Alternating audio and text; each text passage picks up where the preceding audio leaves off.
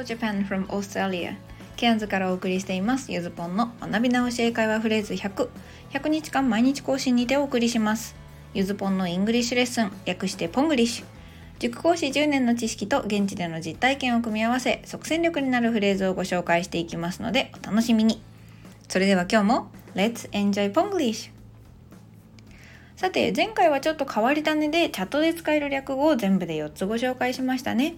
じゃあ笑ってる時に使う表現を言ってみてください。LOL 言えましたか？Laughing out loud 声に出して笑うの大文字でしたね。発音はアルファベットでも元の英語表記でもそのまま loud って読む人もいるみたいです。後半では ASAP、OMG、TGIF の3つもご紹介しました。次の金曜日が楽しみですね。さて今回は通常運転に戻ります。誰もが知ってるあのフレーズをあえてちょっと取り上げてみました。理由は最後まで聞いてもらえばわかります。Today's phrase Go to school. 通学する。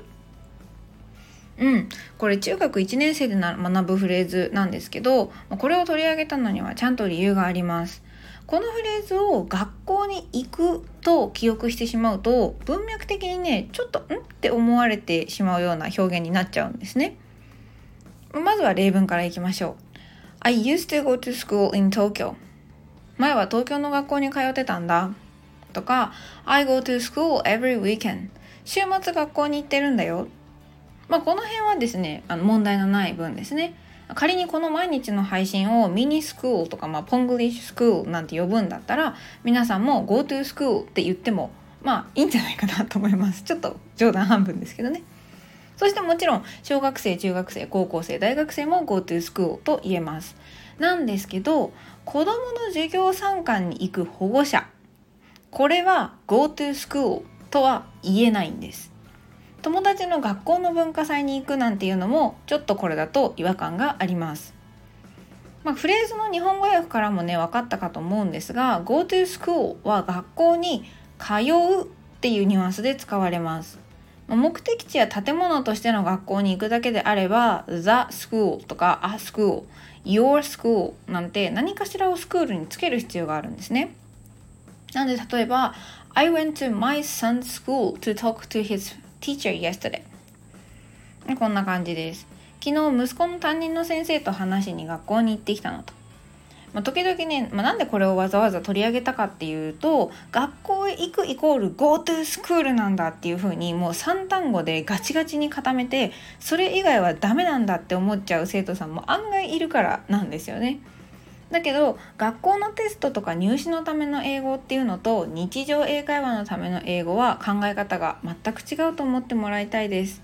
も私も最近になってねこうとあるこう、えっと、アメリカ英語ネイティブの YouTuber が「プレイザ楽器は別に全部の楽器にザつけるわけじゃないよ」って俺の感覚ではあの吹く楽器ですね服服系のこうサックスとかトランペットとかは「座」をつけて言うけど別にギターとかベースとかドラムは「座」つけないよなんていうのも見ててねやっぱりその辺のルールってこう言葉っていうもののこう曖昧さもネイティブの人が言っていて感心したっていうエピソードもあったりするんですけどまああのここも同じです。GoTo スクールで絶対に学校に行くなんだっていうわけじゃないんですね。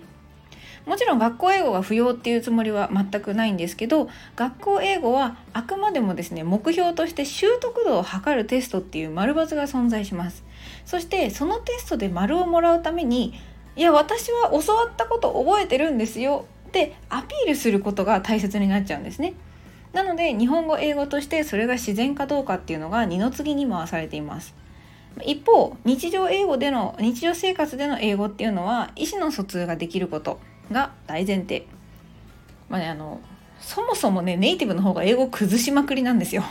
あのオーストラリアでねこう「た」が「Thank you」とか「OK」とか「Cheers」とかあの「どういたしました」とか全部になるってねなんやねんってあの突っ込みたくなるケアンズ暮らし中のゆずぽんです。はいまあ、タとナーとね、ヤーとヘイとメイがね、そこら中で聞こえるんです。ここで生活をしていると。まあ、つまるところ英語も日本語もコミュニケーションのための道具ですから伝わりやすいようにカスタマイズされていくのが当然です。言葉が人に何かを伝えるための道具である以上文脈に応じて同じ言葉でも使い方は変わってきます。70歳のね世間から見た大人だって93歳の親からしたら子供なんですね、まあ、こんな感じ。さあ今日のプラスアルファはちょっと英語の根本的な話をします。テーマは nouns 名詞です。まあ、簡単に今日のこれから話す話を言うとなんで今日のフレーズは go to school と the とか a とか何にもつけない形で使われてるの？っていうものの答えになります。結論から言ってしまうと英語の名詞には輪郭がありません。基本的に何もつけない状態、まあ、無関詞と呼ばれるただのスクールとかただのイレーサーとかただのペンっていうのは実はこう抽象名詞的に捉えられるんですね。これが私が輪郭がないって言った理由です。なのでこの GoTo School のスクールは学校っていう建築物を指してるっていうよりは何かを学ぶところっていう意味です。学び屋みたいな感じですね。なので University や College 大学だねも同じように使っています。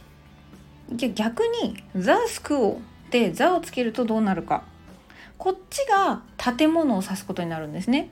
そう輪郭がつくんです。学校で保護者会が開かれる場合には Go to the school と the をつけて、まあ、目的の建物を示すんですよね。なんでこれ私の中でのイメージはこう伸ばしただけのクッキー生地がむき出しの名詞でそこから漢詞とか代名詞っていう「まあ」あとか「ざ」とかね「まい」って言った型抜きでこうポンって形がある状態あ星型だとか丸型だっていう風にくり抜くイメージなんです。ま、同じようにこれ名詞に何もつけないでこうするところみたいなニュアンスで名詞を使ってるフレーズっていうのをいくつかご紹介しておきます。まずは GoTo 系ですね。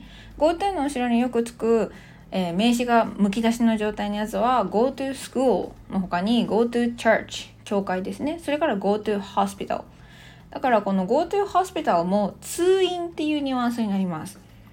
今回1回病院に行くことはあんまり GoTo Hospital とは言わないですね。GoTo the Hospital なんて言います。そして2つ目 Go to bed 床につくですこれはあのこのベッドは寝るところって抽象的な意味で使ってますので布団で寝ている日本人も Go to bed でいいんです。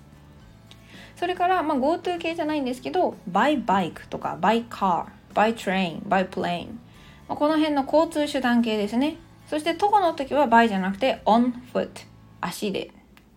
なるんですけどこの辺も別に移動手段が言いたいだけで何ていうか自分の2本の足でっていうその自分の足にまで特定する必要がないので on foot まあ他の車他のなんか移動手段を使わずに足でって言ってるぐらいですね。なので輪郭が必要ないんです。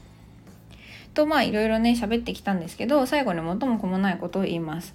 今このプラスアルファナウンズでお話しした違いをいきなり使い分けて話せるようになる必要はありません。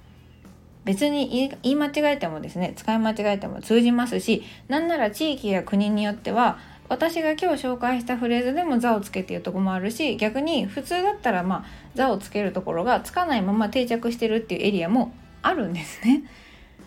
なんで説明すんねんっていう感じなんですけどなんでこれを私が説明するかっていうと納得して学ぶ方が大人は特に定着するからなんです。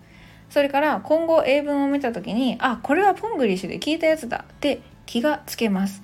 でこうやって違うところで気が付くってアハ体験に似た効果になるので記憶に残りやすいんですね、まあ、細かいんですけど「あ」とか「座」のコアイメージ「あ」とか「座」がどんな役割をしているかっていうのを知ることでちょっとでもネイティブの感覚ネイティブの英語の使い方に近づけると思っているのでこういう話をしております。さあということでね、まあ、あの余談はこの辺にして Let's try のコーナーです。疲れてしまった時は今日のこのね Let's try はまあ別に飛ばしてもらっても構いません。楽しく続けましょう。今日もやれるよっていう人はね是非頑張ってみてください。1問目。私の友達は毎週日曜日は教会に行ってるよ。これですね。私の友達毎週日曜日は教会に行ってるよ。そして2つ目。普段何時に寝る？普段何時に寝る？と英語で聞いてみましょう。そして最後3番車で行くわ。まあ、こう車で行くのは多分私ですね。車で行くわと言ってみてください。まあ、ノートにはね、ヒントも載せてるので、ちょっとこれ聞いただけじゃむずいなって人は是非ノートでもヒント見てみてほしいなと思います。さあ、それでは、えサンプルアンサーです。今日も頑張ってくれてありがとうございます。1つ目。私の友達毎週日曜は教会に行ってるよ My friend goes to church every Sunday My friend goes to church every Sunday まあ、通うなので、チャーチには何にもつけないんでしたね。そして2つ目、えー、大体普通何時に寝る ?What time do you usually go to bed?What time do you usually go to bed? ですね。英語は聞きたいことを先頭に置きます。その後は、まあ、はいか家で答えられる疑問文と同じ形。なので今回は Do you go to bed? を使うんですね。